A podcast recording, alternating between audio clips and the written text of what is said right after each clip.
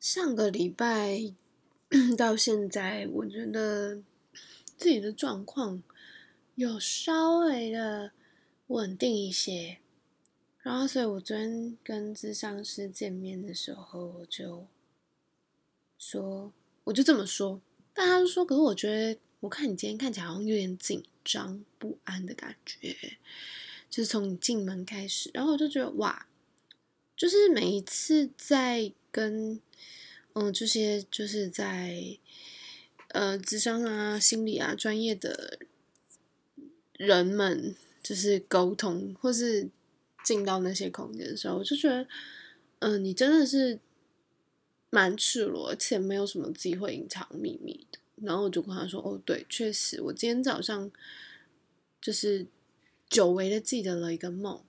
那梦境这件事情，就我的理解是，就是毕竟弗洛伊德梦的解析里面就有提到，它是一种潜意识的反射嘛。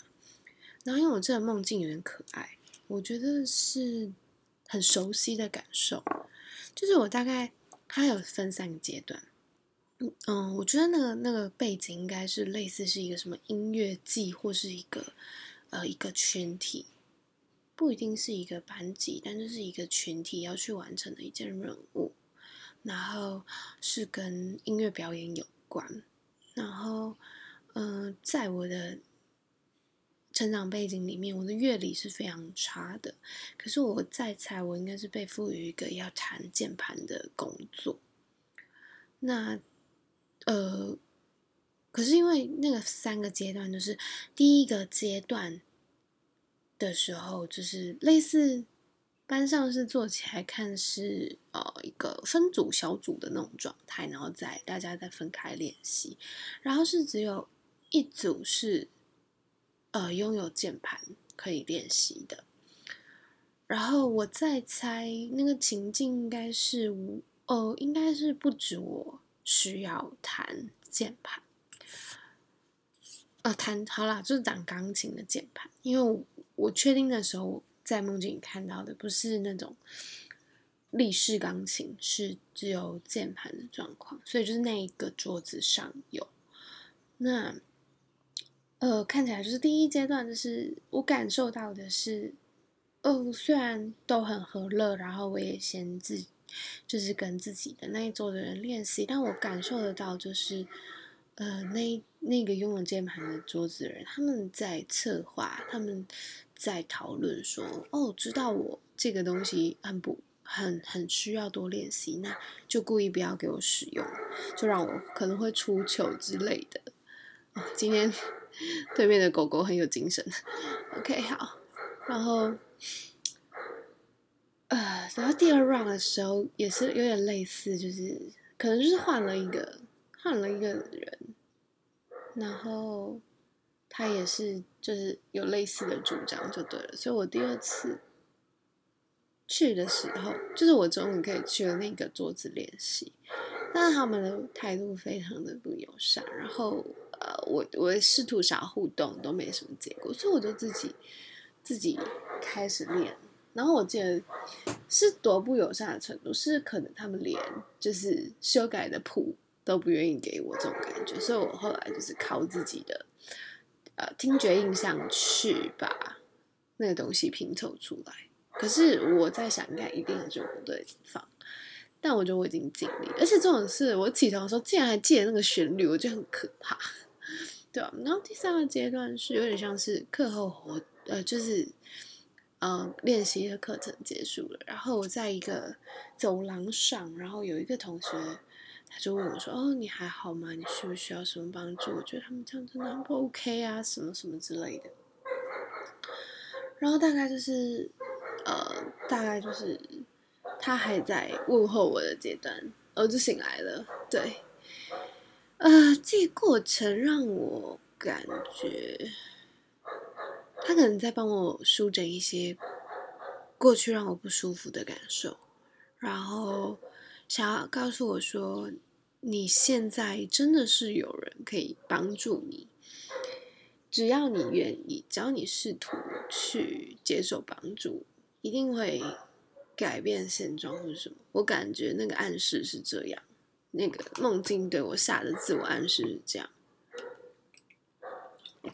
但实际上怎么样，我确实嗯也不是很清楚。那我为什么会说这句话？是因为就是啊，前几天是刚好有机会，就是看到一个电影的介绍，他就是在谈说，呃，我看看哦，他就是在谈说，如果就是每个问题都有解决的方法，但是如果你不说出来，就没有人能帮你。它是出自于一九九七年的《樱桃的滋味》，啊，这是外国片。对，那嗯，哦，对对对，那个刚刚那个只有简短，我如果重述一次它的完整，他就说每个问题都有解决的方法，但如果你不说，没有人能帮你。在生命中，谁都会遇到困难。如果我们选择这样的方式去逃避问题，地球上的人早就绝种。呃，这个故事有点，这个故事就是有一个男子，他就是开着车，然后到处就是去，嗯，去让别人搭便车，然后他希望在这个搭便车的过程中，可以找到一个呃可以替他收尸的人，因为他想要自杀。那我觉得他这就是一个。嗯，反正就是我我看起来他最后是，我看那个 影评的论述看起来应该是最后是没有自杀成功吧，因为他就是说，反正最后一个老人就是给他类似呃这种建议吧，就是希望说哦，如果生命是可以选择的，如果活下去是一种选择，那。你要不要选择活下来？我觉得这是一个刚好一个人在对他做出生命的邀请。那这可以看得出来，就是在这一段旅程，其实就是一个以死亡为开始的旅程嘛。那他最后有没有找到生命的解答？这个答案只有他自己内心知道。可是反应过来，观者。欣赏这部电影的人，或是像我，只是先看见了他的，呃，故事大纲的人，我们可以反射自己内心到底是怎么想的。我们可以去回顾自己的生命历程，问我们自己说：“哦，这个东西我有解吗？”我那时候下的一个评论是说：“我觉得生命中非常困难的事情，就是找到问题是什么。”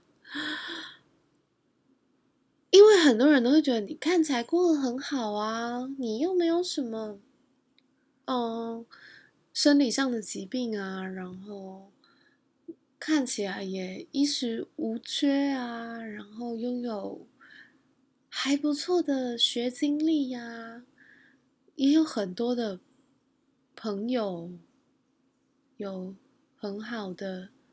啊，就什么父父母还健在啊之类这种，啊，该怎么说？我觉得好像好像拥有这样子的表面的东西，就会被认为说你没有资格心灵感到匮乏。可是我觉得，在维持这些表象的时候，很容易让自己的心灵是空掉的。是不满足的，是是痛苦的，是缺乏的。我是真心这么感觉，因为因为事实就是这样啊。就很多人都以为感情这件事情是是应该，我我整段感情不是与他人之间的感情，而是就是自己内心。就是有没有丰沛的感情，这种就是一个人他的心灵是会枯竭的，他的状态是会呃走向摧毁的可能性的，所以我才会觉得，呃，一个人看起来怎么样都不是太重要，重要的是他内心里的状态是怎么思考。跟怎么运作的。我真的见过太多，就是呃，我觉得他应该要很痛苦，但是他强迫自己不要去正视自己的痛苦的人。我也见过很多，我以为他会很痛苦，但他真的就是呃用了一些方法让自己过得比较舒服。那我还是会觉得人来这世界就是痛苦的，就是一种修行跟磨练。我已经不想再去问为什么会被。带到这个世界上这个问题，因为我知道没有人可以给我答案。那，唉，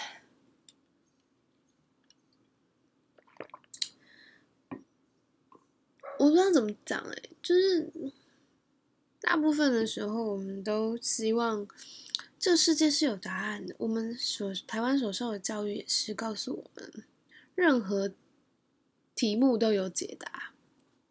所以我很喜欢申论题的原因，就是因为答案没有对错。我讨厌选择题，因为我觉得太，呃，太拘束了。这个世界上绝对不会只有四个选择而已。可是我们所受的教育告诉我们，我们好像只有这些选择。那。到到底要如何思考问题在哪里的这个训练，其实是非常不足的。虽然我是一个很习惯就是这么思考的人，但确实有时候这个社会氛围不允许我这么思考，会认为你在思考之前应该先去做点什么。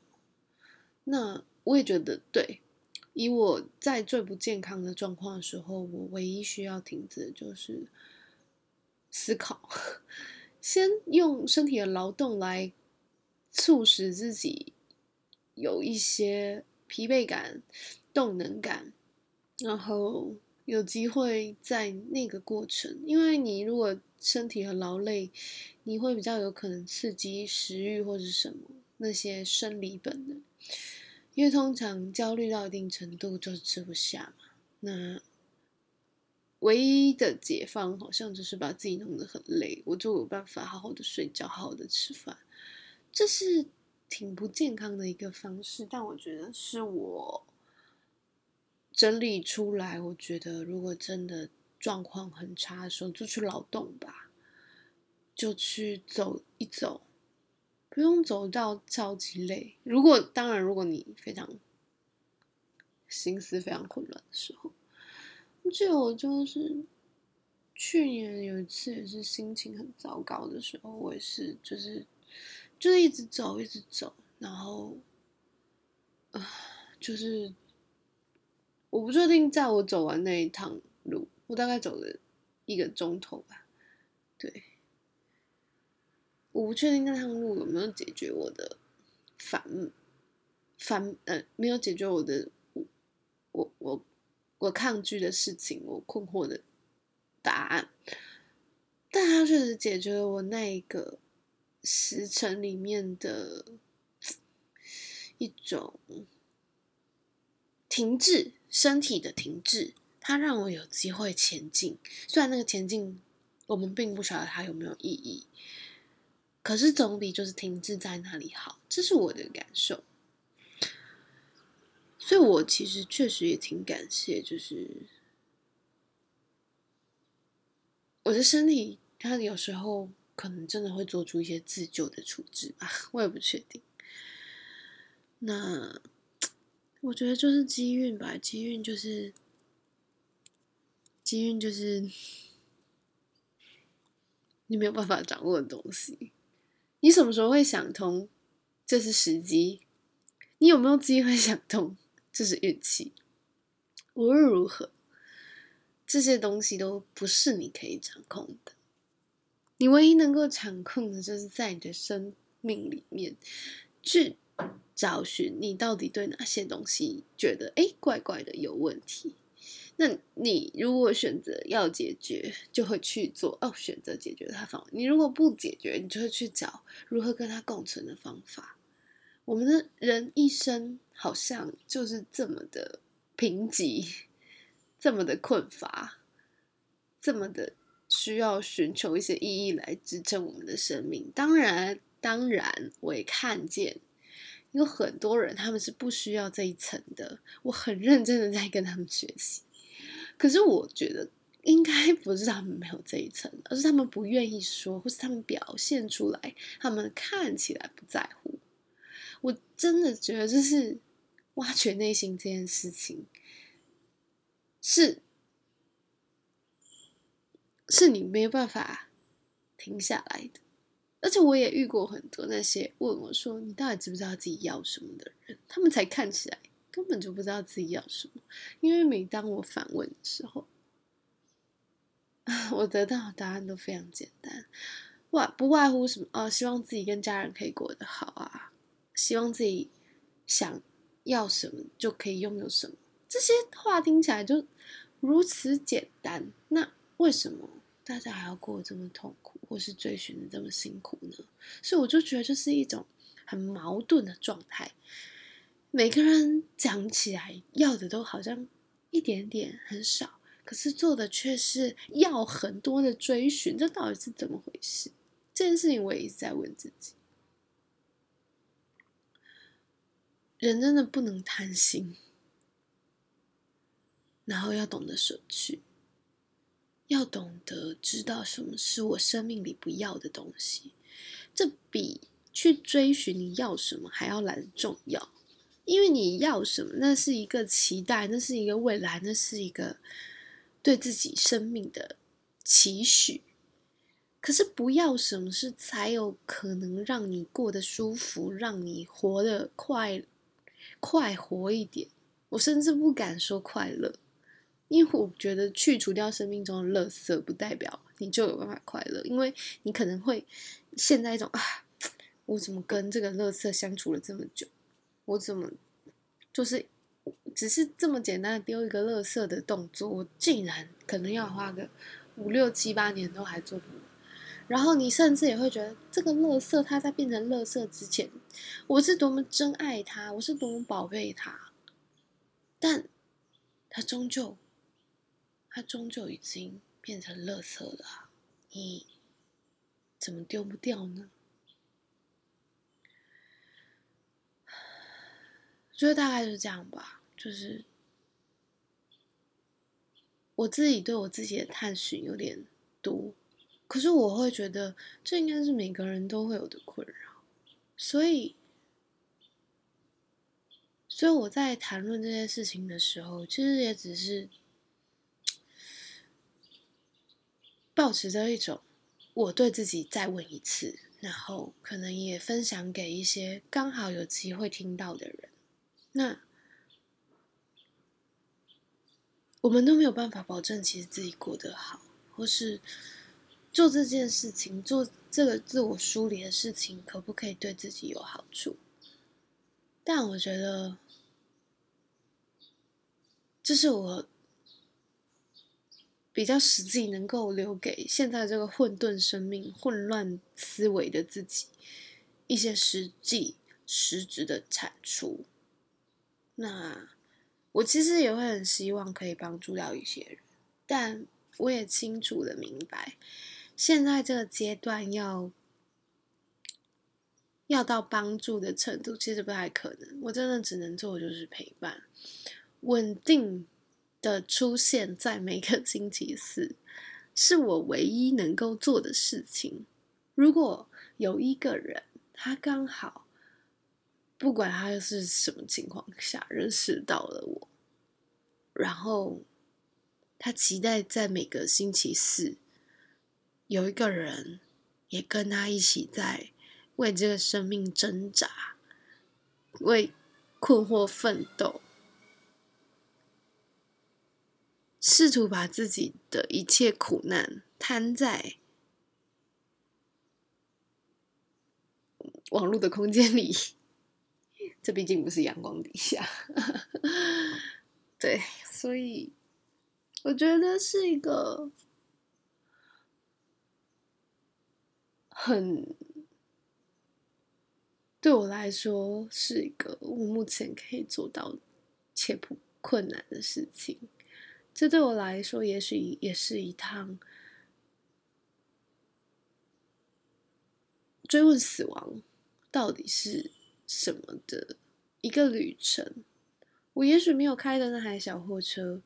但是每一次打开录音界面的这一个看着音波在往前跑的这个状态，不也是一种我开着车，然后期待哦，我偶尔我如果偶尔找到可以想要一起聊聊天的人，我也会带他们上来一起讨论对生命的追问嘛。所以我觉得这个状态其实挺可爱的。那。也许不是每个人都有想要这么做吧，可是我觉得至少我暂时做的还算顺畅，因为对我来说没有难度。那，嗯，大概就这样。